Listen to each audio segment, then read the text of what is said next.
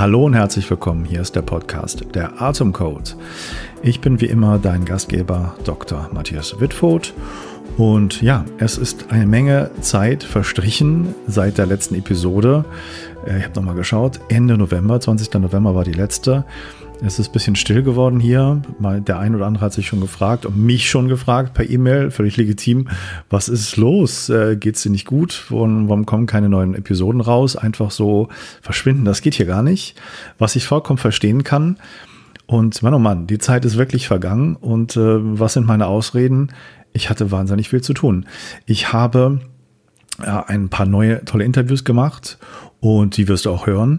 Und ich bin der Meinung, äh, dass zumindest die Leute, auch die in meinem ähm, Mitgliederbereich sind, dem Atemcode Club, währenddessen trotzdem keine Durstphase hatten, sondern viele interessante neue Interviews da auch schon bekommen haben. Halt noch nicht öffentlich für alle. Und wenn dich das interessiert, dann schau doch auch gerne mal in den Atemcode Club rein. Da hast du mittlerweile Content. Ja, da kannst du zwei Jahre dich an Atemsessions und Interviews entlang, entlang hangeln und entlang hören. Ähm, das ist wirklich eine ganze Menge da mittlerweile. Viel vorhanden, viel Informationen und viel Atemsessions, die man mitmachen kann. Also schau doch einfach mal da rein. Alles, ähm, was du dazu wissen musst, findest auf meiner Homepage. Doktor, nee, nicht Doktor. Meine Homepage hat keinen Doktor, sondern nur matthiaswitfurt.de. Und da wirst du auch entdecken, dass ich ähm, Workshop-Angebote habe. Und zwar was in den letzten Monaten passiert ist, dass da über Weihnachten und Jahreswechsel hatte ich ein bisschen Ruhe, ein bisschen Pause. Aber auch im Januar ging es jetzt schon los mit einem sehr, sehr spannenden Workshop äh, bei mir oben hier im Norden in Schleswig-Holstein am Bistensee in Altdufenstedt. Da ist nämlich ein ganz tolles Hotel. Und das nennt sich Seehotel Töpferhaus. Das habe ich lange gesucht, so ein Hotel, dass ich das da machen kann. Du musst dir vorstellen, das ist äh, ja erstmal vier Sterne Hotel, hat äh, regional bekanntes Essen, ist wirklich fantastisch zubereitet. Ähm, ich weiß, weiß von den Teilnehmern, die jetzt schon da waren, die haben noch nie so ein tolles Frühstücksbuffet gesehen wie dort. Und außerdem hat das Hotel eine wunderbare Lage am See, an dem Bistensee. Fast ganz alleine hat man da diesen See. Man kann da wunderbar reingehen für dieses Kältetraining. Man hat eine Fasssauna mit Seeblick, ähm, wunderschöne Räume, super nettes Personal, ganz tolle nette, gemütliche Zimmer. Und ich gebe zu, das war natürlich ein bisschen blöd, hier im Podcast das nicht vorher anzukündigen, dass dieser Workshop da läuft. Aber alle, die auf meiner Mailingliste sind, haben diese Information bekommen und die im Mitgliederbereich sind sowieso. Und haben sich auch so viel angemeldet, dass wir den Workshop eigentlich voll hatten und ich da meine Marketingbemühungen etwas zurückgeschraubt habe. Sonst hätte ich da noch hier im Podcast was zu gesagt. Ähm, und das tut mir ein bisschen leid, aber das macht auch in dem Sinne nichts, weil du kriegst neue Chancen. Dieser Workshop war mit dem ähm, Nils Schulz-Rutenberg zusammen, den auch viele schon kennen aus dem Podcast und aus, den, aus dem Mitgliederbereich war auch schon zu Gast. Ganz bekannter deutscher Ernährungs- und Sportmediziner super umtriebiger, ein super netter Typ, ganz toller Arzt. Und mit dem hatte ich schon lange mal was zu tun. Wir hatten Vorträge gehalten, jeweils bei Veranstaltungen, haben uns da kennengelernt. Und er war auch schon bei einigen Workshops bei mir dabei. Hat also Wim Hof Methode sehr gut kennengelernt. Und er hatte einen guten Einblick. Ich wusste, was er macht, auch durch die Interviews mit Ernährungsmedizin und, Stress- und funktionelle Medizin und fand das super. Und da haben wir uns halt zusammengetan und haben diesen Workshop gemacht, ähm, jetzt vor zwei Wochen. 20. Äh, bis 22. Januar und im Töpferhaus und hatten dann volles Haus, einen tollen Workshop und die Leute waren hellauf begeistert, dass die, ja, diese Techniken, die wir beide halt und Informationen, die wir beide halt vertreten und anbieten, nämlich Kältetraining, Atemtechniken, da in ganz viele tolle Zustände zu kommen und halt die besten Ernährungstipps, wie du jetzt durchstarten kannst und deine Ernährung umstellst, äh, mit Begleitung ähm, anbieten zu können und äh, zeigen zu können. Und wir haben eigentlich durchweg nur äh, wirklich begeisterte positive Rückmeldungen erhalten. Deswegen haben wir auch sofort die neuen Termine anberaumt. Und der nächste Workshop wird am 31. März bis 2. April dort laufen. Ähm, und im Herbst, werden wahrscheinlich noch mehr dazu kommen, ähnliches Konzept. Und wir werden versuchen, das immer wieder zu verbessern. Ähm, aber wenn dich das interessiert, schau da gerne auf meine Homepage, wie gesagt, und schau mal rein, ob das was für dich ist. Die Plätze sind relativ schnell weg. Das freut uns natürlich sehr. Und deswegen, deswegen bieten wir natürlich auch immer wieder neue Workshops an. Vorher noch wenn dich das auch interessieren sollte, gibt es einen Workshop, der eher Fokus Atmung hat. Und das ist das Atemcode Weekend, also ein Fokus und ein Thema, was hier mit dem Podcast direkt zu tun hat. Das ist eher für alle meine Hörer und alle, die Atmung weitermachen möchten, aber live und da ganz tolle neue Atemtechnik kennenlernen wollen und äh, dann ein ganzes Wochenende mit Atemtechnik verbringen wollen, auch im Töpferhaus jetzt schon im Februar, nämlich am 24. bis 26. Februar dieses Wochenende. Und da gibt es noch ganz, ganz, ganz wenige Plätze. Und da kannst du auch mal auf meine Homepage gucken. Ähm, da wirst du dann noch fündig werden. Und wer als erstes zuschlägt, der kriegt die Zusage und kriegt den Platz.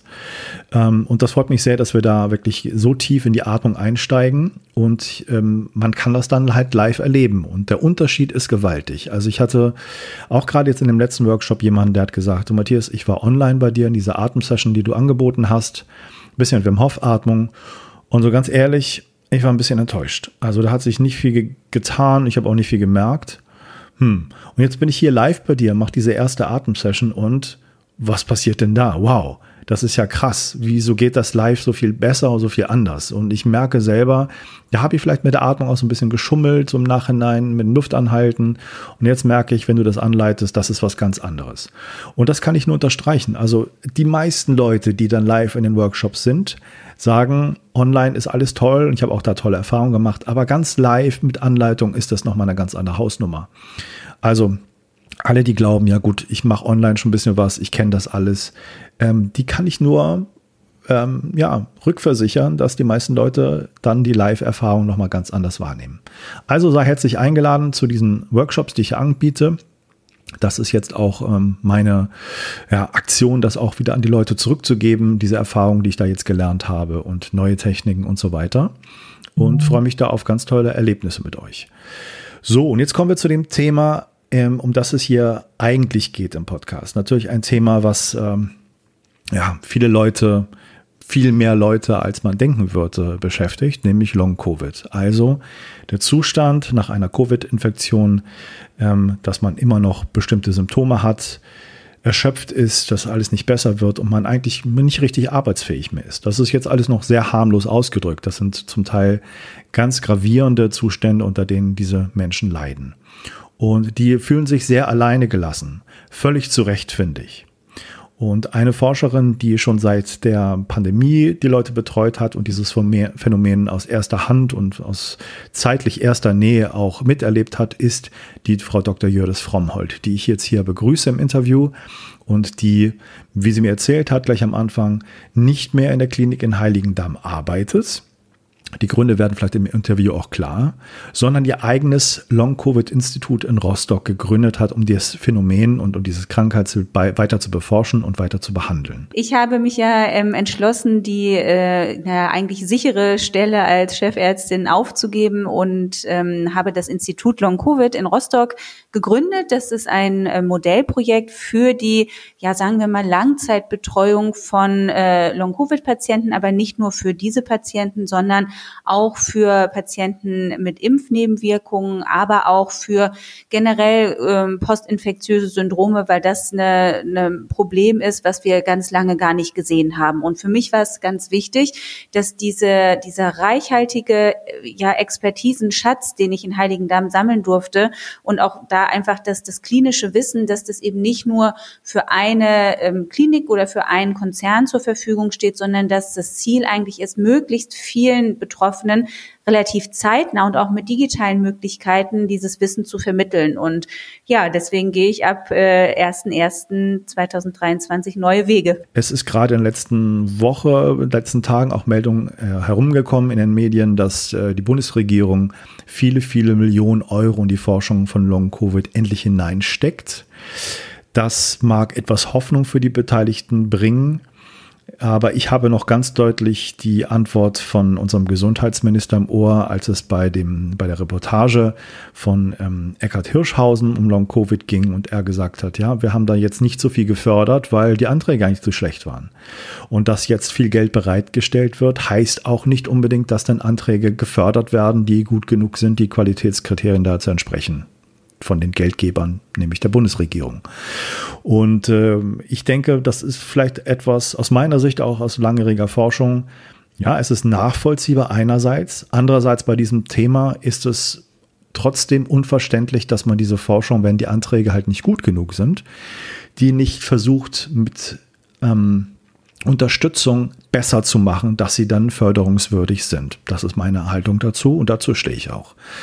Also es ist etwas Hoffnung da. Viel Geld ist immer gut mit Forschung, aber es reicht meistens nicht aus, dass kurzfristig was passiert und dass da schon was ähm, ja, Verbesserungen kommen und dass wirklich Instrumente an die Hand gebracht werden.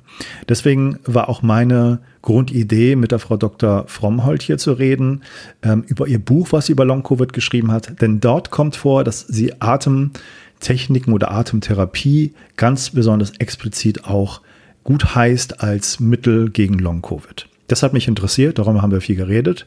Und vielleicht schon mal vorweggenommen, meine Erfahrungen waren immer, Atemtechniken können helfen, aber es gibt natürlich keine Studien dazu. Ich war mal sehr zurückhaltend und vorsichtig, was das Thema Long-Covid und Atmung angeht. Mittlerweile bin ich da nicht mehr so zurückhaltend und sage ganz deutlich, jeder, der Long-Covid hat, sollte Atemtechniken kennen. Und es gibt da verschiedene Wege. Es gibt sanfte, es gibt etwas äh, deutlichere, stressigere wie Wim Hof Atemtechniken. Alles das sollte man mal probieren und schauen, wie es einem damit geht. Und am besten mit einer guten Anleitung und nicht nur ganz alleine.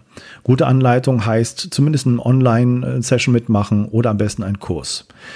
Ähm, und da vielleicht erstmal online natürlich anfangen, die Atemtechnik kennenzulernen und das selber zu machen, aber dem noch eine Chance zu geben, indem man wirklich auch gute Anleitungen online von einem Experten bekommt. Das ist auf jeden Fall wichtig und es hilft ganz, ganz vielen Leuten. Ich kriege sehr viele Rückmeldungen von Leuten, die an Covid leiden, dass ihnen Atemtechniken weitergeholfen haben. Ich kriege auch ganz viele Rückmeldungen von Leuten und dieses Thema kommt jetzt im Podcast hier etwas zu kurz, die Long-Covid haben und die mir sagen, dass Kälte sehr, sehr gut hilft, aus diesem Erschöpfungszustand rauszukommen. Obwohl ja Stresshormone mit Kälte erstmal ausgeschüttet werden, aber diese Aktivierung, diese Wachheit, diese Klarheit, diesen Stress auch zu spüren, äh, scheint auch sehr gut zu helfen. Und das möchte ich hier auch ganz deutlich sagen. Bitte probiert das aus bitte auch mit Anleitung. Es gibt hier bei mir im Podcast genug, es gibt im Mitgliederbereich ganz genug Anleitung. Es kostet nicht viel. Schreib mich an, wenn es dir zu teuer ist. Ich gebe dir gerne einen Rabatt, damit du alles erkunden und reinschauen kannst. Aber es ist ganz, ganz wichtig, dass man diese Chance nicht verpassen lässt und wahrnimmt und Atemtechnik und Kälte mal ausprobiert. Bitte immer mit der richtigen Anleitung und den richtigen Techniken. So, und jetzt wünsche ich ganz, ganz viel Spaß bei dem Interview mit Frau Dr. Jürdis Frommholt.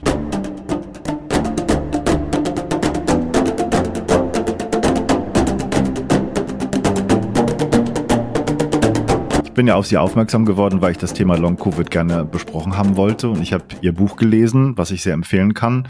Und glaube ich auch irgendwie, also ich, ich, muss sagen, so aus meiner Sicht, ähm, ich will auch kein Buch schreiben, aber es ist eigentlich eine Menge Arbeit und ich, ich zögere noch und ich will wirklich was Gutes schreiben und nicht irgendwie da so immer schnell. Und sie, ihnen ist was gelungen und da kann ich nur meinen Hut äh, ziehen, weil das ein Buch schreiben ist schon mal auch mit dem, was sie so für ein Pensum haben, was sie da leisten, sicherlich nicht einfach gewesen. Und aber ich finde das ganz spannend, dass Sie jetzt sagen, Sie, Sie orientieren sich da um. Also das ist ein Institut in Rostock, was Sie da mitleiten dann, oder? Ja, das Institut Long Covid ähm, ist sozusagen ein unabhängiges, eigenständiges Institut. Wir arbeiten mit den ähm, umgebenden Universitätskliniken zusammen, werden auch Versorgungsforschung machen, ähm, auch generell weitere Forschung. Aber wir sind natürlich auch deutschlandweit offen und ich finde es total wichtig, dass wir Medizin anders denken, dass wir wirklich auch diese Digitalisierung mit in den Fokus nehmen, dass es wie selbstverständlich möglich ist, dass wir Videosprechstunden anbieten. Und das sind viele, viele Dinge, ähm, die wir gerade im Bereich der Medizin noch so ja, ein bisschen vernachlässigt haben, muss man sagen. Okay. Also ich höre da so ein bisschen was raus und das, das lese ich ja auch in Ihrem Buch, dass das natürlich auch eine Konsequenz ist von, natürlich äh, erzählen Sie von Ihrer Erfahrung, aber die Erfahrung hat Sie auch gelehrt, vielleicht diesen anderen Weg jetzt beschreiten zu wollen. Ist das so richtig?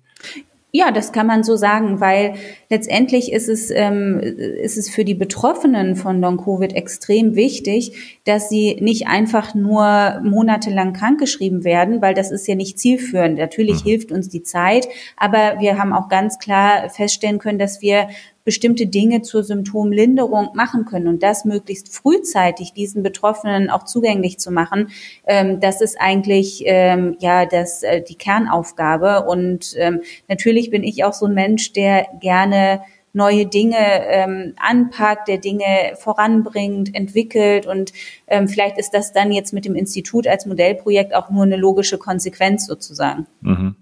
Aber wenn ich das richtig verstanden habe, geht es eher darum, um, um die Dinge, die Sie gerade aufgezählt haben, also Patientenbetreuung, auch um Online-Therapie oder um Sprechstunden zu machen. Aber das ist jetzt kein Institut wie vergleichbar mit der Klinik, wo Sie jetzt sind, wo auch Patienten dann wohnen oder sowas. Genau, also wir nehmen keine Patienten stationär auf. Wir mhm. machen auch ähm, im Institut keine ähm, diagnostischen Untersuchungen, weil ich einfach der Meinung bin, dieses Krankheitsbild Long-Covid ist so vielfältig. Wir brauchen so viele unterschiedliche Untersuchungen und die Möglichkeiten haben wir aber auch. Wir brauchen nicht noch eine Anlaufstelle, wo nochmal die gleichen Befunde erneut wiederholt werden und das Ganze zum fünften Mal durchgekaut wird, mhm. sondern für uns ist es wichtig, dass wir die Befunde, die es schon gibt, die viele Patienten ja auch schon haben, entweder entweder vom Hausarzt oder vom Facharzt oder aus den Spezialambulanzen, dass wir die sortieren, dass wir aus der Erfahrung heraus äh, schöpfen können, ob es sich in Richtung Long-Covid bewegt oder nicht und welche logischen Therapieoptionen sozusagen dann in Frage kommen. Ambulant, sei es stationär, sei es im Bereich einer Reha, aber vor allem auch, was mache ich denn nach einer stationären Reha zum Beispiel? Wie geht's mhm. beruflich weiter? Wann macht es Sinn, einen Arbeitsversuch zu starten oder vor allem auch mit welcher Intensität? Also das sind viele, viele Fragen, die ähm, beantwortet werden wollen und wo die Patienten einfach Hilfe und, und Unterstützung und Führung brauchen. Und natürlich ähm, ist das Institut jetzt nicht nur, also wir, wir greifen sozusagen von zwei Seiten an, nicht nur auf der Patientenebene als Patientenlotsenfunktion, sondern wir sehen uns auch als Ansprechpartner für zum Beispiel Unternehmen und Arbeitgeber, was das berufliche Gesundheitsmanagement angeht. Ich, wir planen gerade mit einem größeren Unternehmen in Rostock ähm, eine Präventionskampagne für Long-Covid-Patienten. Also, dass bei den Arbeitgebern, bei den Unternehmen, auch bei den Mitarbeitern und Kollegen ein Verständnis für dieses Krankheitsbild, was ja ein gesamtgesellschaftliches Problem darstellt, dass das geweckt wird und dass dementsprechend dann auch eine Eingliederung, eine Wiedereingliederung der Long-Covid-Betroffenen überhaupt möglich wird. Weil ich kann noch so toll meinen Patienten vielleicht beraten und betreuen, wenn das dann auf der anderen Seite in den Unternehmen mit den Mitarbeitern, mit den Kollegen nicht klappt, dann habe ich auch nicht viel erreichen können. Und deswegen denke ich, ist es wichtig, das wie so eine Zange von, von zwei Seiten mhm. ähm, ins Auge zu fassen. Mhm. Also man hört auf jeden Fall Ihre äh, Begeisterung und ähm, Enthusiasmus für das neue Projekt heraus. Das finde ich schon mal ziemlich klasse. Ich, ich habe Sie natürlich auch ähm, kontaktiert, weil ich ähm, auch in Interviews gelesen habe, bei den ganzen Optionen, wie man Long-Covid behandelt, spielt Atemtherapie eine Rolle bei Ihnen oder das habt ihr zumindest sehr als, als stütz, stützend zur Kenntnis genommen. Und das hat mich natürlich aufhorchen lassen, weil ich natürlich weiß, ähm, ich habe mich seit Jahren jetzt mit Atmung beschäftigt, bin da über so eine Methode reingekommen, mache ganz viel mit Atmung auch in diesem Podcast und weiß das, was das für, für eine Kraft hat. Aber ich habe mich am Anfang natürlich sehr, sehr schwer getan, auch wenn ich mich informiert habe, kann ich da selber wirklich mit den Sachen, die ich weiß, äh, Leute, Leuten helfen, kann ich da unterstützend arbeiten oder ist das, weil es ja keine Untersuchung wirklich gibt, äh, ist das, kommt das nicht gut an oder so? Da war ich wirklich sehr im Zweifel. Und ähm, muss sagen, in den letzten Monaten höre ich von so vielen Leuten, dass ihnen Atemtherapie und Atemtechniken so gut hilft, ähm, dass ich dann der Meinung bin, dass das darf man jetzt nicht mehr hinter den Berg halten, so muss er halt auch mit, mit allen Zögerlichkeiten, die man vielleicht auch haben muss, rational, äh, trotzdem sagen, es hilft, das äh, zu probieren, weil man hat ja auch da nichts viel zu verlieren. Atemtechniken sind kostenlos, kann man sehr viel selber auch machen. Ähm, ihre, ihr Ansatz, den Sie beschreiben, das ist so ein bisschen anders als was ich mache. Da können wir gleich noch mal ein bisschen äh, das differenzieren, ähm, wo das vielleicht herkommt, was Sie machen und wo, wo das herkommt, was ich mache. Aber Atmung an sich, also höre ich gerade von sehr vielen Leuten, dass ihnen das sehr gut hilft. Und das macht ja auch ja, theoretisch viel, viel Sinn, wenn man guckt, was es für Studien gibt, was Atmung bewirken kann.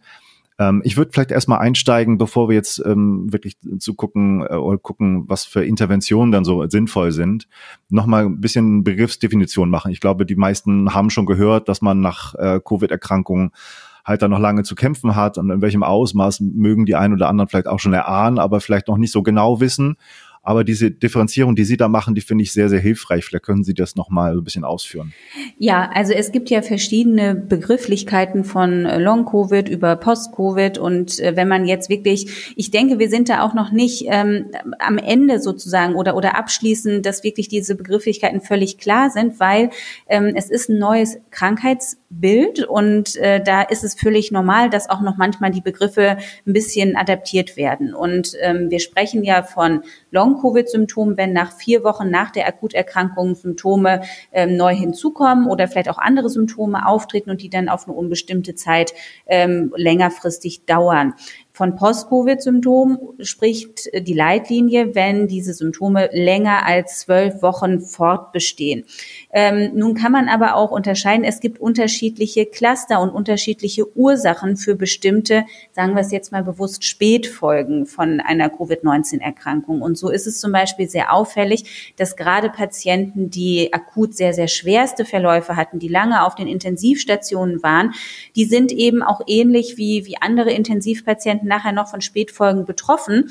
Und äh, die kann man in Anlehnung an den Begriff Post-Intensive Care Syndrom auch als Post-Covid-Patienten sozusagen beschreiben. Und da ist es sehr natürlich, dass diese Symptome auch noch nach zwölf Wochen bestehen, weil ja meistens die Akutinfektion schon sehr, sehr lange anhält. Mhm. Von diesen Patienten haben wir am Anfang der Pandemie sehr viele gesehen und die ähm, Klinik in Heiligendamm ist ja eine pneumologische Klinik, die ich geführt habe. Und da war es für uns ziemlich klar, dass wir gesagt haben, okay, selbst wenn ähm, die Akut-Covid-Infektion natürlich eine Multisystemerkrankung ist, so ist aber doch schon bei den intensivpflichtigen Patienten die Lunge einfach mit im Vordergrund.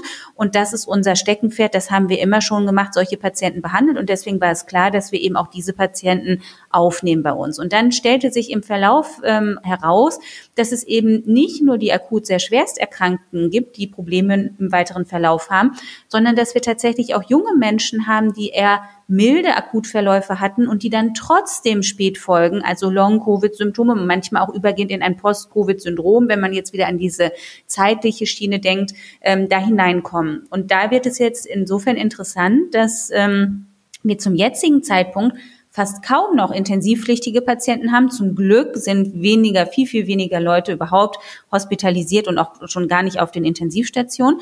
Aber dafür haben wir jetzt einen Überhang von den initial milden, zum Teil asymptomatischen Akutinfektionen, die dann nachher spätfolgen Long-Covid-Symptome entwickeln. Und diese kann man wiederum in unterschiedliche Cluster einteilen. Und das ist jetzt vielleicht auch ein, ein ja, Wissenszuwachs, der auch gar nicht im Buch im Moment ähm, oder damals wieder mhm. oder Niederschlag gefunden hat, weil das sozusagen jetzt eine Erfahrung ist, die aus der klinischen Arbeit jetzt ähm, herauswächst. Und da gibt es zum Beispiel ähm, von den Long-Covid-Patienten, wo wir ja bis zu 200 unterschiedliche Symptome in unterschiedlichster Konstellation haben können, doch aber gewisse Muster, die immer wiederkehrend sind. Und da zählt zum Beispiel ein Cluster die, die Fatigue, also die massive Erschöpfung. Dann gibt es aber auch ein Cluster, wo die Patienten sehr ausgeprägte Belastungsluftnot, Schmerzen im Brustkorb, also alles, was man vielleicht so mit dem Begriff Atemmechanik überschreiben kann, berichten. Dann wiederum welche, die wirklich ausgeprägt im kognitiven Bereich Einschränkungen haben. Und ich gehe davon aus, dass wir perspektivisch auch noch weitere Cluster detektieren werden können. Aber wenn man jetzt erstmal sich nur auf die beschränkt, sehen wir auch da, dass diese unterschiedlichen Long-Covid-Cluster unterschiedliche Ursachen haben. Also dass die Fatigue zum Beispiel mitunter durch eine Autoimmunreaktion auch begünstigt werden kann. Dass wiederum die Probleme im Bereich Atemmechanik ganz häufig rein physikalische Probleme darstellen, weil diese Menschen haben in den allermeisten Fällen, ich sage aller 100 Prozent gibt's ja nicht in der Medizin, aber in den allermeisten Fällen haben diese Patienten keine Einschränkungen der Lungenfunktion. Also das Organ Lunge ist mhm. in Ordnung, aber wir haben ein Problem mit der Atem- und Atemhilfsmuskulatur, also mit den Zwischenrippen, mit dem Zwerchfell und mit letztendlich allen Muskeln, die ja irgendwie am Brustkorb ansetzen und für die Atmung verantwortlich sind.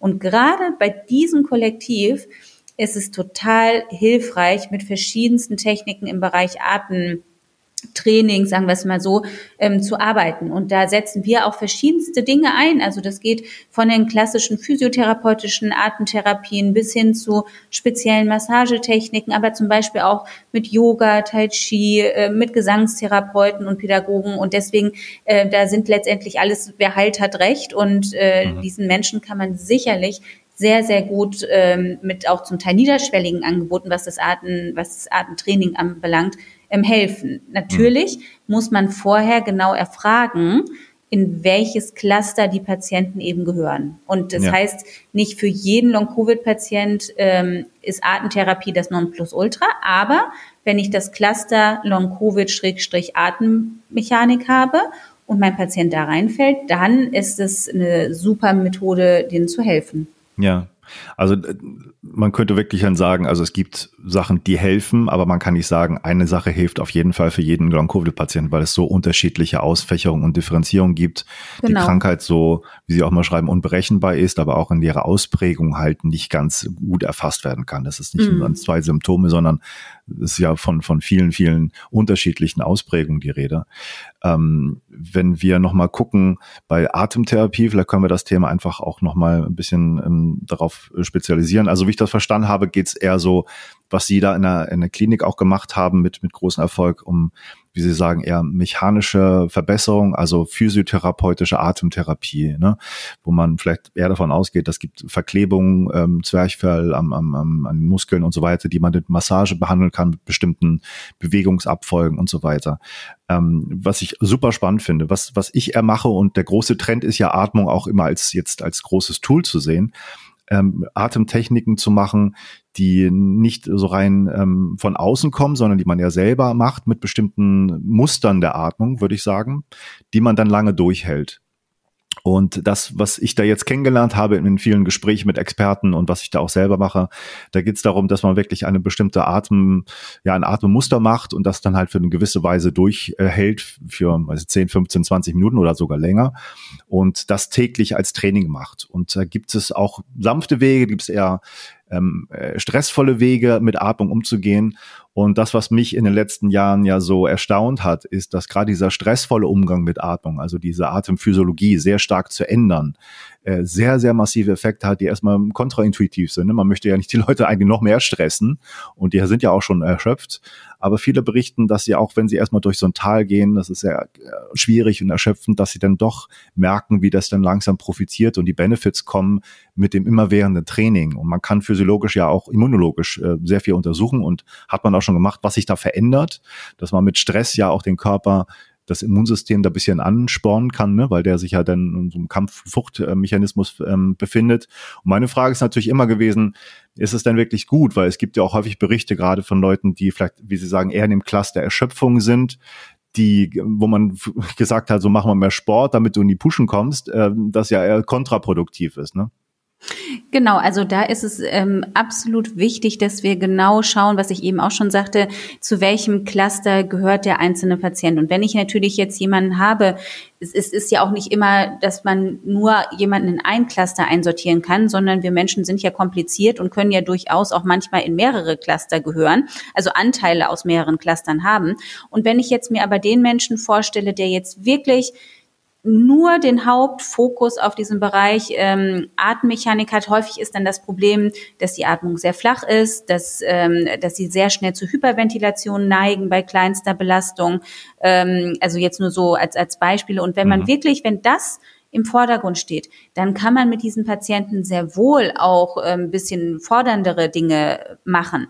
Wenn ich aber da eine zudem bestehende Fatigue-Symptomatik dabei habe, dann muss ich natürlich aufpassen, weil diese Patienten können überhaupt, äh, da muss man mit Aktivierung sehr vorsichtig sein, sondern dann muss man eher eine Methode, was das Atemtraining anbelangt, wählen, die eher in Richtung auch Entspannung zielt, ähm, auch Atemtechnik als beruhigende Situation, sowas. Da muss man dann eher aufpassen, dass es nicht in eine Aktivierung geht. Aber wie gesagt, es haben nicht alle Long-Covid-Patienten automatisch eine Fatigue. Und für die, die das eben nicht haben und wo es sich nur in Anführungsstrichen auf den Bereich Atmung fokussiert, da kann man sehr wohl auch mit solchen ähm, ja, Dingen arbeiten. Hm.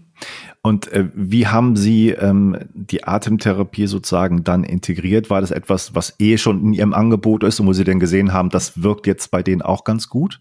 Also das hat sich eigentlich so ergeben. Ich hatte ja eben schon gesagt, äh, am Anfang hatten wir eigentlich am allermeisten die Patienten, die die schwersten Akutverläufe hatten. Und die haben natürlich die intubierten Patienten, die auf den langzeitbeatmeten Patienten auf den Intensivstationen, die haben eigentlich allesamt eine Atrophie ihrer Atemmuskulatur. Da müssen wir, das, das gehört einfach generell schon zum Training mhm. äh, mit dazu. Und deswegen war es relativ logisch, dass wir bei diesen Patienten dann am Anfang natürlich auch Atemtherapie gemacht haben. Und dann kamen eben die anderen äh, hinzu, die eigentlich die eher milden Verläufe hatten. Und da ähm, haben wir gedacht, naja, wir gucken mal, ob denen das hilft. Das ist natürlich immer so ein bisschen Versuch und Irrtum, schauen, mhm. dass man die Dinge evaluiert. Wir haben zum Glück äh, die Möglichkeit gehabt, unsere RIA-Maßnahmen in einer, einer, Studie zu ähm, verifizieren und wirklich da auch evidenzbasierte Daten äh, zu liefern und haben da gemerkt, es ist ähm, auch für die Long-Covid-Patienten mit milden Verläufen, die sich durchaus eine Schonatmung so bei so stillen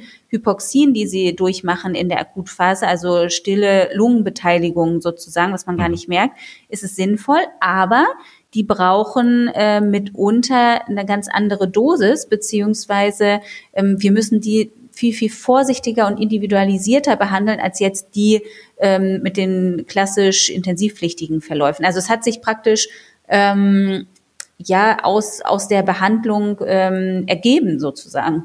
Ja, okay. Ähm, inwiefern, ähm, nach Ihren Beobachtungen der letzten Jahre, inwiefern spielen auch die, die Veränderungen des Virus eine Rolle, also die verschiedenen Varianten? Hat das jetzt, sind die neuen Varianten da weniger ähm, Long-Covid äh, evozierend oder ist das äh, gleich mhm. geblieben? Gibt es da eine Entwicklung?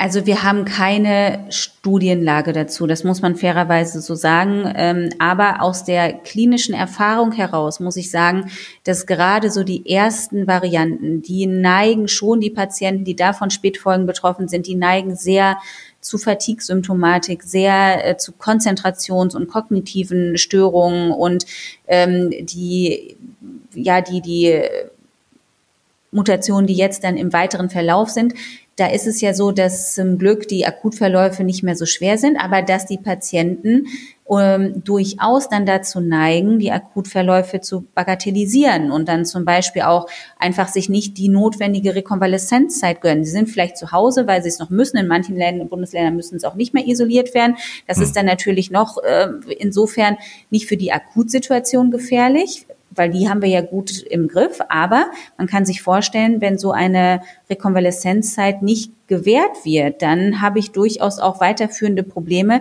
die gar nicht mal unbedingt jetzt auf autoimmunologischen Basis basieren, mhm. sondern schlicht und einfach, weil ich mich in der Akutphase nicht wirklich auskuriert habe. Und da merken wir jetzt, dass auch gerade da wirklich Erschöpfung und vor allem auch dieser Bereich Atemmechanik, dass der bei vielen eine Rolle spielt, weil sie das einfach gar nicht merken und in ihrem Trotz so drin bleiben und einfach weitermachen.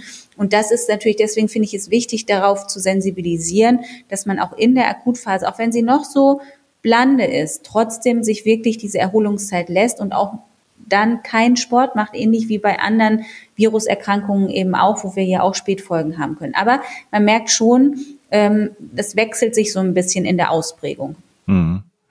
Also wenn man überlegt, auch, auch diese, diese, ähm, ich würde sagen, schon ein Vorwurf auch auf viele Leute, ne? man hört das ja immer wieder und es ist auch sicherlich schwer von außen da Verständnis zu haben für Leute, die so immer erschöpft sind, dass man sagt, ja, die, die wollen gar nicht wirklich und äh, die, die machen das so ein bisschen selber. Ähm, solche Gespräche habe ich in letzter Zeit immer mal wieder gehört, auch im Zug, wo Leute so über ihre Partner geredet haben und meine Frau kann nicht mehr, aber das ist, glaube ich, alles nicht so richtig. Ich glaube, das ist auch wirklich schwer, sich da rein zu versetzen. Vielleicht möchte man auch so ein bisschen von dem ganzen Zeug nichts mehr wissen und dann gibt es Leute, die immer dran, noch dran leiden. Das ist vielleicht auch psychologisch echt nicht, nicht leicht. Mhm. Aber nichtsdestotrotz für die, für die Betroffenen ist das natürlich auch eine ganz schwierige Situation, weil das ist ja so, ne? Ähm, ich mhm. weiß nicht, wie viele Leute sie wirklich in ihr Reha-Klinik hatten, wo klar war, die simulieren nur. Das wage ich mal zu bezweifeln, dass das ein großer Prozentsatz ist. Hm.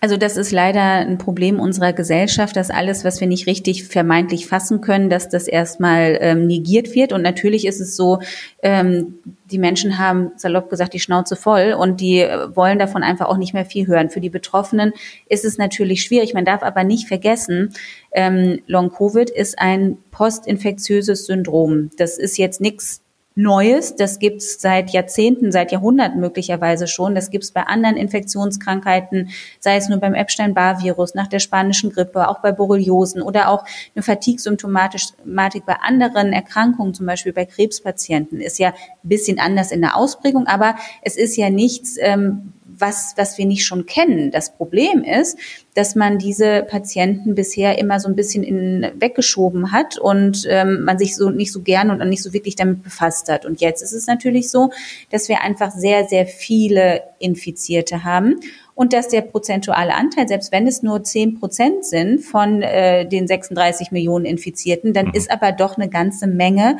noch an ja, Patienten da, die dann eben Langzeitfolgen haben. Und dann kann man das nicht mehr einfach so übersehen. Und da ist es jetzt eben für uns als Gesellschaft auch wichtig, sich mit diesem Thema auseinanderzusetzen. Und ähm, ich glaube, dass viele, und deswegen ist auch dieser Bereich Aufklärung und, und Aufklärungskampagne und auch gerade mit Unternehmen und Mitarbeitern und, und ähm, Kollegen, dass man da wirklich präventiv rangeht und da spricht, ähm, das ist wichtig, weil sonst kommen solche Vorurteile, dass dann gesagt wird, ja, und die, die machen ja einfach nur ein bisschen krank, die Long-Covid-Patienten, oder die wollen alle berentet werden. Und das ist Quatsch, weil ähm, man muss ganz hart so sagen, wenn man an Long-Covid erkrankt ist, die wahrscheinlich, selbst wenn es so ist, dass man nicht mehr arbeiten kann, ähm, die, die Wahrscheinlichkeit, da wirklich eine Erwerbsminderungsrente zu bekommen, die ist im Moment sehr, sehr gering, weil es gar keine Beurteilungskriterien gibt. Also das kann gut sein. Also das ist nicht sehr, sehr, sehr zielführend, auf dieses Pferd zu setzen. Und das wissen die Betroffenen auch. Und die wollen nichts sehnlicher als ihr altes Leben zurück. Und deswegen ähm, ist es natürlich für die dann noch umso schwerer, wenn sie sich dann solchen Vorurteilen gegenüber ausgesetzt sehen und ja. sich vor allem ständig rechtfertigen müssen. Ja, genau. Und äh, man hört ja auch von ärztlicher Seite zum Teil, wir haben die Leute auf Herz und Nieren geprüft und alles untersucht.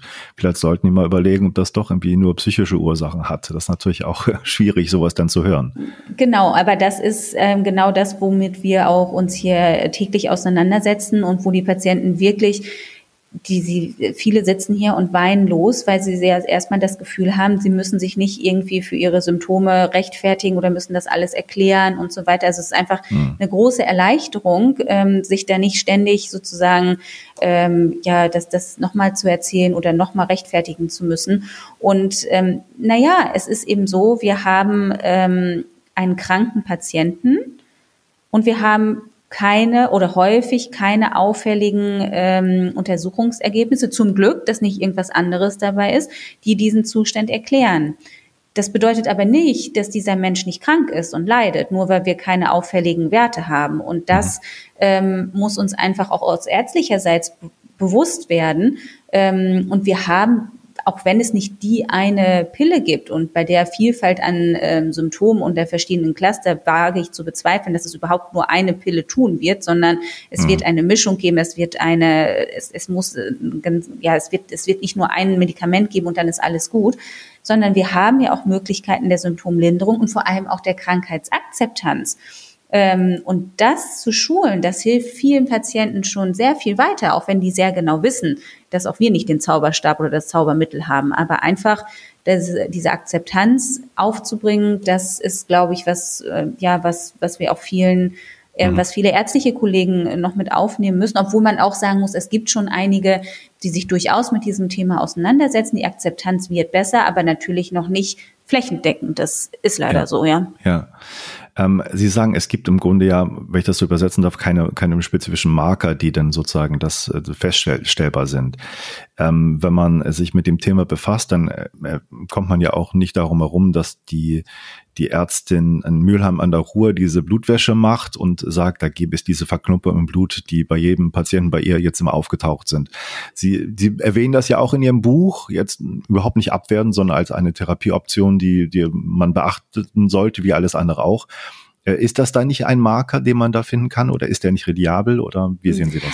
Also es ist so, ähm, dass, dass, da muss man wieder vorwegschieben, dass es diese verschiedenen Cluster und die verschiedenen Ursachen gibt. Und das heißt, ähm, wir haben auch zum Beispiel Marker Autoantikörper gefunden bei zum Beispiel sehr ausgeprägten Fatigue-Störungen. Ähm, wir haben diese Blutgerinnselneigung, also diese erhöhte Gerinnbarkeit des Blutes durchaus bei einigen Patienten. Aber das Problem ist, dass es eben nicht ein Marker für alle ist. Mhm. Also, dass es nicht, wir, wir das, das liegt aber daran, dass die Patienten so sehr unterschiedlich sind. Deswegen, wie es äh, unterschiedliche Therapieoptionen gibt, gibt es eben auch unterschiedliche ähm, diagnostische Marker, wo wir weiter forschen müssen. Und ja, es gibt durchaus Patienten, die eine erhöhte Gerinnungsneigung haben, die das auch, wo man das auch erfragen kann, wo zum Beispiel auch äh, beschrieben wird, dass die Gefäße sehr doll hervortreten oder dass die Finger zum Beispiel blau werden oder also wo man einfach schon aus dem Gespräch erfragen kann, dass es eine offensichtlich eine Gerinnungsstörung da gibt. Bei solchen Menschen kann natürlich diese, können diese Gerinnsel auftreten. Das heißt aber nicht, wenn ich die bei irgendwem nicht finde, dass der dann automatisch kein mhm. Long-Covid-Patient ist. Also da muss man eben ähm, sehr genau differenzieren. Und da laufen ja auch die Studien und das ist sehr wichtig, dass die laufen. Ähm, und natürlich ist es auch so, dass wir durchaus in manchen Fällen äh, den Patienten durchaus raten, auch zu einer Plasmapherese oder eben auch zu einer Überdrucktherapie, also mhm. die, die Druckkammertherapie. Aber man muss das als Ultima Ratio sehen. Ich sehe auch viele Menschen, die haben von den ganzen anderen Möglichkeiten, die wir haben, die viel, viel weniger ähm, invasiv sind, die viel weniger kosten letztendlich mhm. auch, davon haben die häufig noch gar nichts gehört und wollen sozusagen dann den dritten Schritt vorm ersten machen. Und das halte ich für unklug, vor allem weil man mit verschiedenen anderen Dingen erstmal schon ansetzen kann. Und wir nutzen durchaus auch Medikamente, die wir jetzt aus den anderen Einsatz kennen und ähm, ja, nutzen die eben für unsere Long-Covid-Patienten in spezieller Indikationsstellung dann ein äh, oder nutzen die dafür.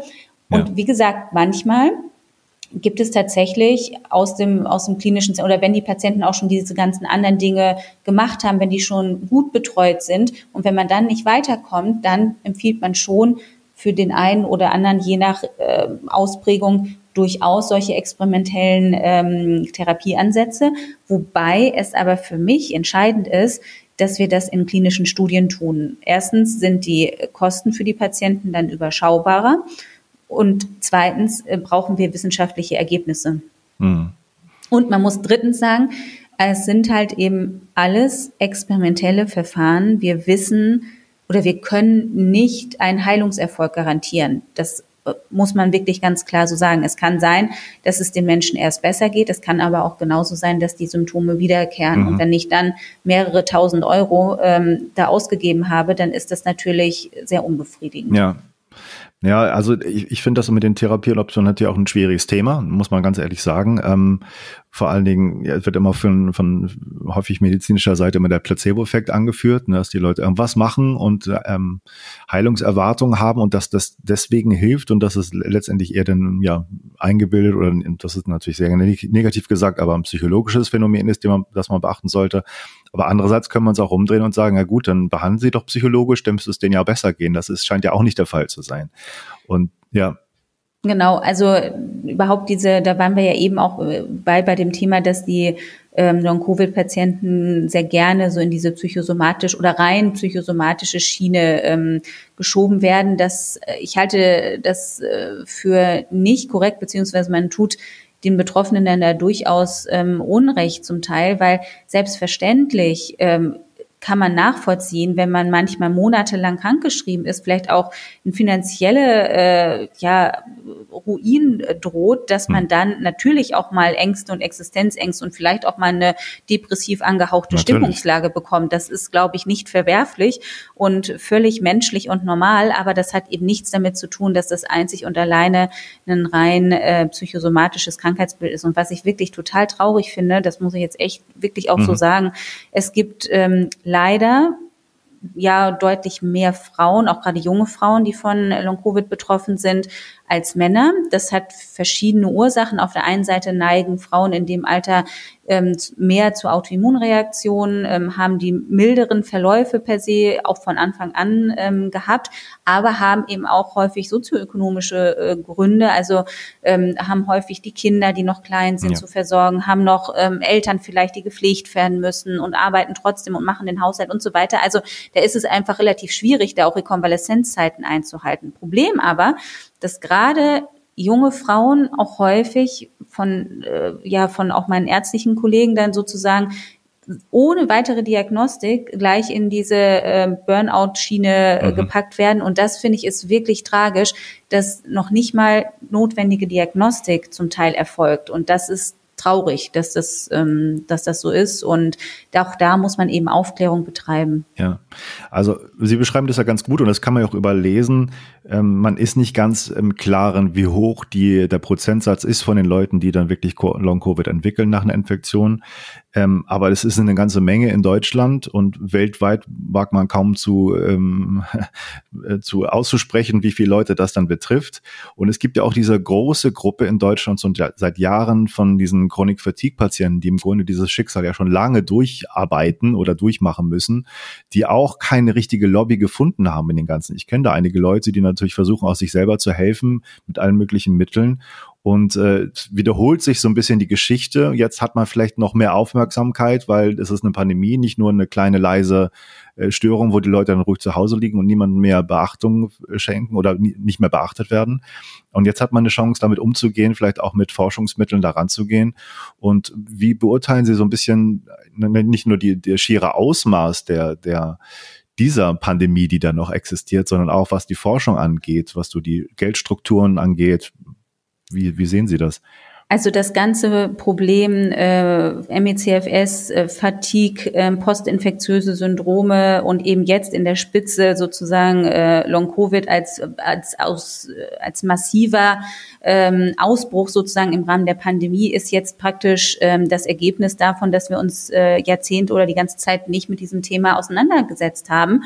Ähm, und das, äh, ja, das drückt jetzt sozusagen und das äh, wird jetzt so sein, dass wir uns da als Gesellschaft auch äh, nicht mehr von abwenden können. Und das bedeutet natürlich, dass die ganze Forschung, die bisher noch nicht erfolgte, dass die jetzt nachgeholt werden muss und dass das natürlich auch kostenintensiv ist. Und vor allem sehen wir auch, dass die Versorgungsstrukturen einfach nicht ausreichend sind für diese Patientenklientel. Und ähm, natürlich ist es so, dass auch gerade die MECFS-Patienten zum Beispiel auch es super schwer hatten, überhaupt irgendwo Anlaufstellen zu finden. Die, die werden teilweise überhaupt nicht gehört, weggeschickt, sonst irgendwas.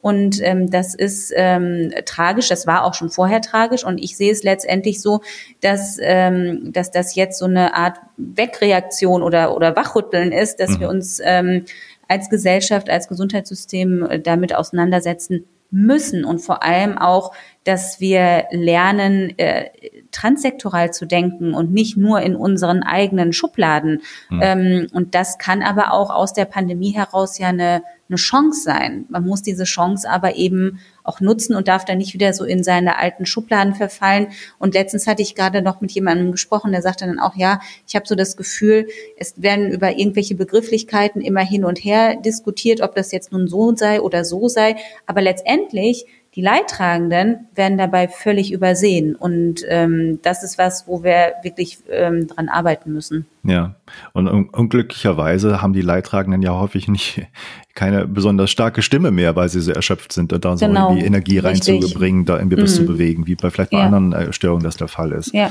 Ähm, und ich denke mal, Ihre Diagnose kann ich sehr gut teilen von der Situation. Vielleicht können wir versuchen, ein bisschen Hoffnung reinzubringen. Sehen Sie dann irgendwie Lichtpunkte für Betroffene, ähm, die jetzt gerade entstehen? Ähm, was können die Leute tun? Welche Wege sind da vielleicht gerade offen, die noch nicht jeder kennt? Ja, also natürlich haben wir ja ähm, die Möglichkeit, also wenn jemand ähm, jetzt merkt, ich bekomme oder ich habe Symptome, die ich nicht einschätzen kann, ist natürlich immer noch der erste Weg, zum Hausarzt zu gehen. Aber ich finde es eben auch wichtig, dass wir den Aufgeklärten, dass wir den ja ähm, den den äh, Patienten auch fördern, die sich selber Gedanken machen. Das war früher bei weitem nicht so. Das war dann eher so, oh, hat man wieder mal bei Google geguckt oder so.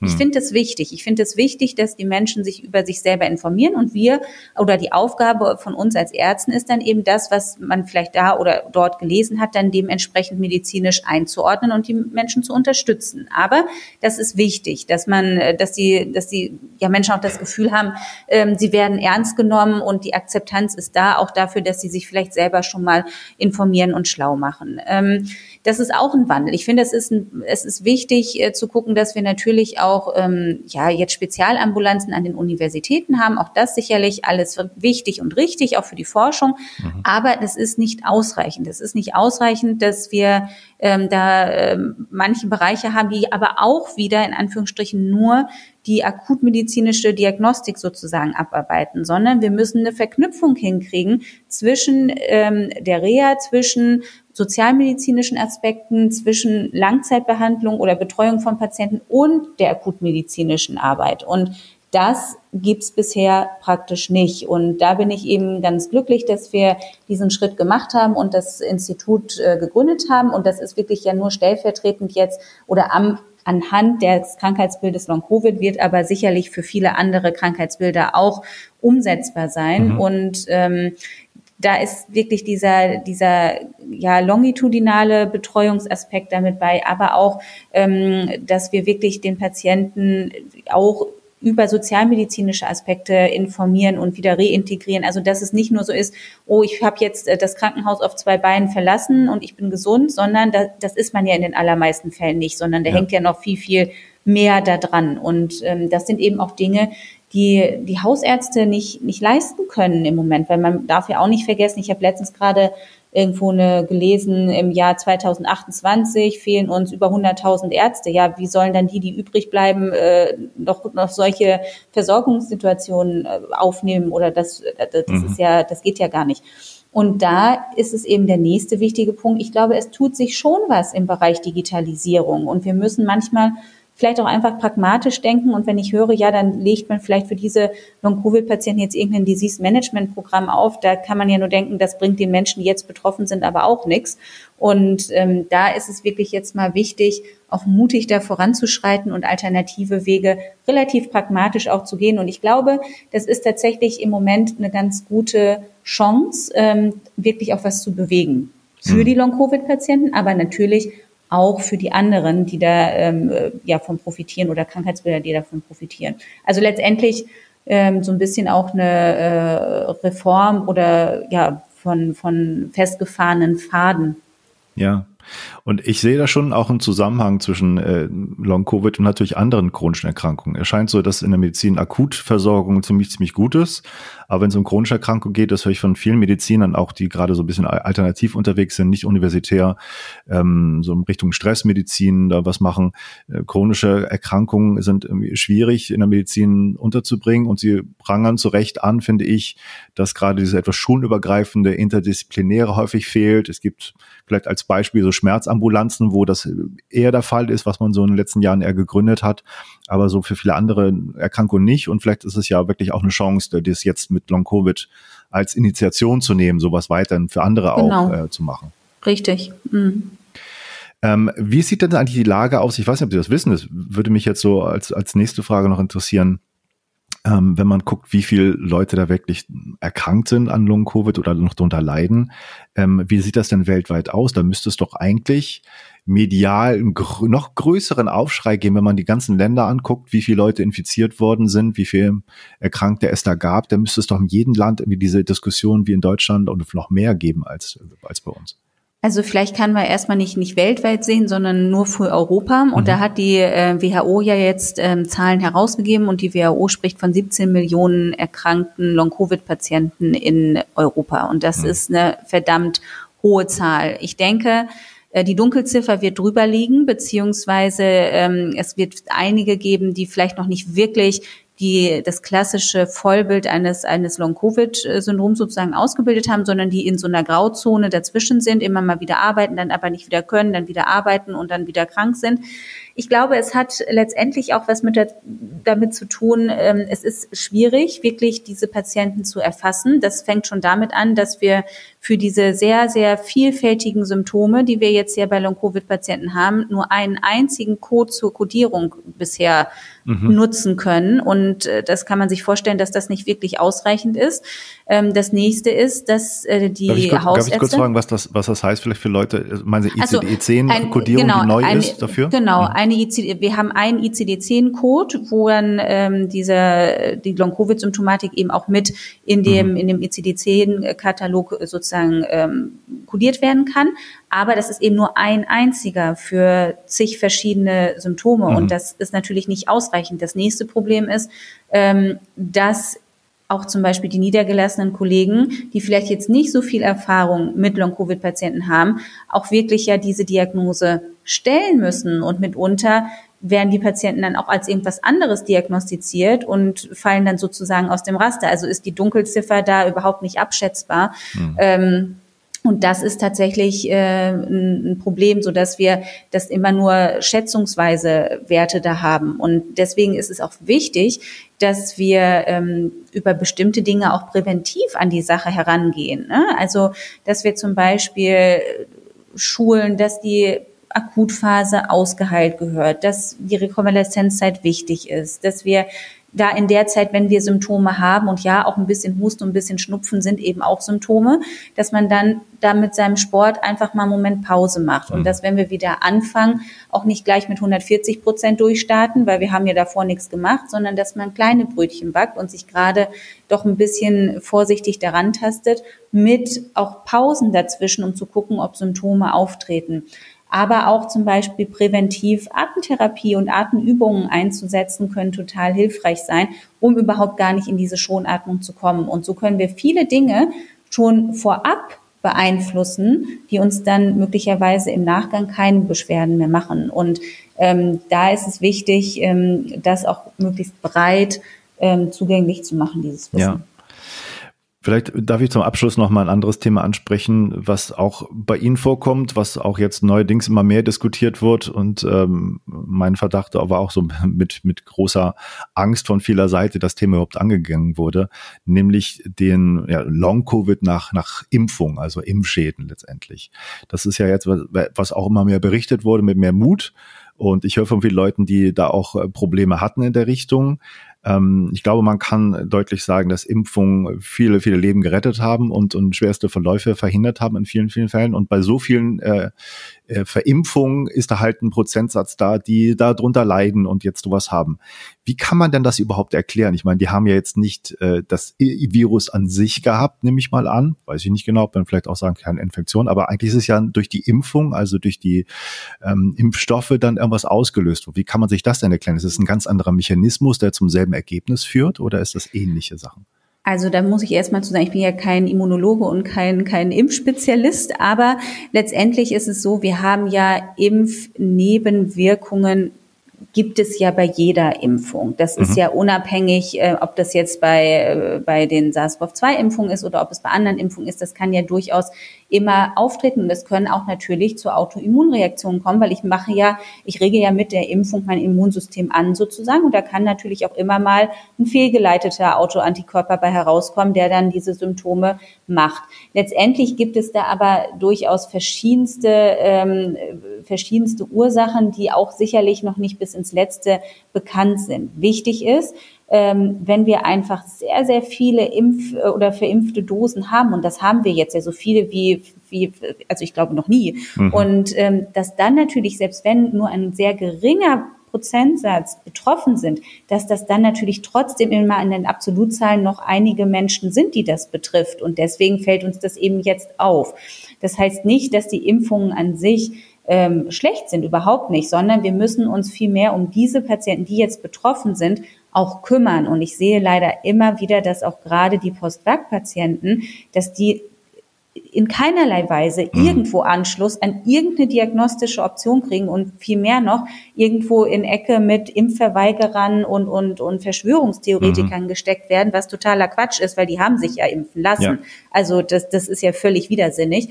Und ähm, das ist tatsächlich sehr traurig und deswegen ähm, ist es für uns selbstverständlich, dass wir auch diese Patienten ähm, aufnehmen und beraten, so gut es eben geht, aber dass wir eben Anhaltspunkte oder oder äh, ja Ansätze liefern, mit diesen äh, Symptomen umzugehen. Tatsächlich sind die in manchen Fällen recht ähnlich wie die wie die Long-Covid-Symptome mhm. und wir können auch mit manchen ähm, Therapieoptionen äh, helfen, aber natürlich nicht nicht immer bei allen. Ähm, was aber auch auffällt und das ist tatsächlich ganz interessant. Ich habe jetzt schon mehrere ähm, eigentlich Post-Vac-Patienten gehabt, die dann ähm, aber eine typische Long-Covid-Symptomatik geschildert haben. Und wenn man dann genauer nach, ich habe dann nämlich gefragt, ist denn wirklich nicht irgendwie eine Infektion gewesen oder war irgendwas nach der Impfung? Nein, war, war nichts. Und dann habe ich gefragt, ist denn irgendwie, ob sie in einer Situation waren, wo eine Ansteckung wahrscheinlich wäre oder mhm. oder oder so, ne? Und also ob sie eine Exposition hatten. Und dann kam raus, ja, Mama und Papa im gleichen Haushalt leben, hatten es zugleich, also hatten, ne, waren infiziert, aber ich habe nichts gehabt. Und da muss man natürlich sagen, okay, es kann natürlich auch sein, wenn man wirklich dann gerade dreimal geimpft ist, dass die Tests wirklich negativ bleiben und die Patienten auch symptomlos sind, aber dass man sozusagen asymptomatische Verläufe mitmacht, wo man dann natürlich seinen ganz normalen Lebensalltag auch weiter fortsetzt, auch Sport macht und dann aber trotzdem auch Long-Covid-Symptome entwickeln kann. Also da muss man immer so ein bisschen nochmal gucken. Das ist sicherlich nicht bei allen so, ähm, aber das ist nochmal so eine Sonderform, die man so im Auge haben muss. Ja, also das ist, Sie sagen, es gibt die Möglichkeit, dass das so eine lavierte Infektion ist, die letztendlich getarnt ist als Impfschaden mhm. oder Impfnebenwirkung. Ja. Das heißt nicht, dass es natürlich auch, es gibt natürlich auch die, die wirklich nie nimmer infiziert waren und ja. nach den Impfungen ihre Symptome haben. Die gibt es natürlich auch. Mhm. Aber es gibt eben auch diese Zwischenbilder. Ja. Ähm, ich kann nur sagen, vielen, vielen Dank, dass Sie äh, das Gespräch gemacht haben. Ich fand, ähm, wir haben vieles abgeklärt in der kurzen Zeit mit, mit, mit den Themen und ich hoffe, das hilft einigen Leuten ein bisschen mehr Orientierung zu kriegen bei dem Thema und vielleicht drauf zu kommen, was da ja auch noch zu bezahlen ist, ne, als Volkswirtschaft, muss man ja sagen. Ähm, vielleicht Fall. ist das auch ein Grund, warum viele noch sich wegducken, weil das keiner wirklich machen oder angehen will. Mhm. Ähm, ja. Gerne. Danke erstmal. Vielen Dank.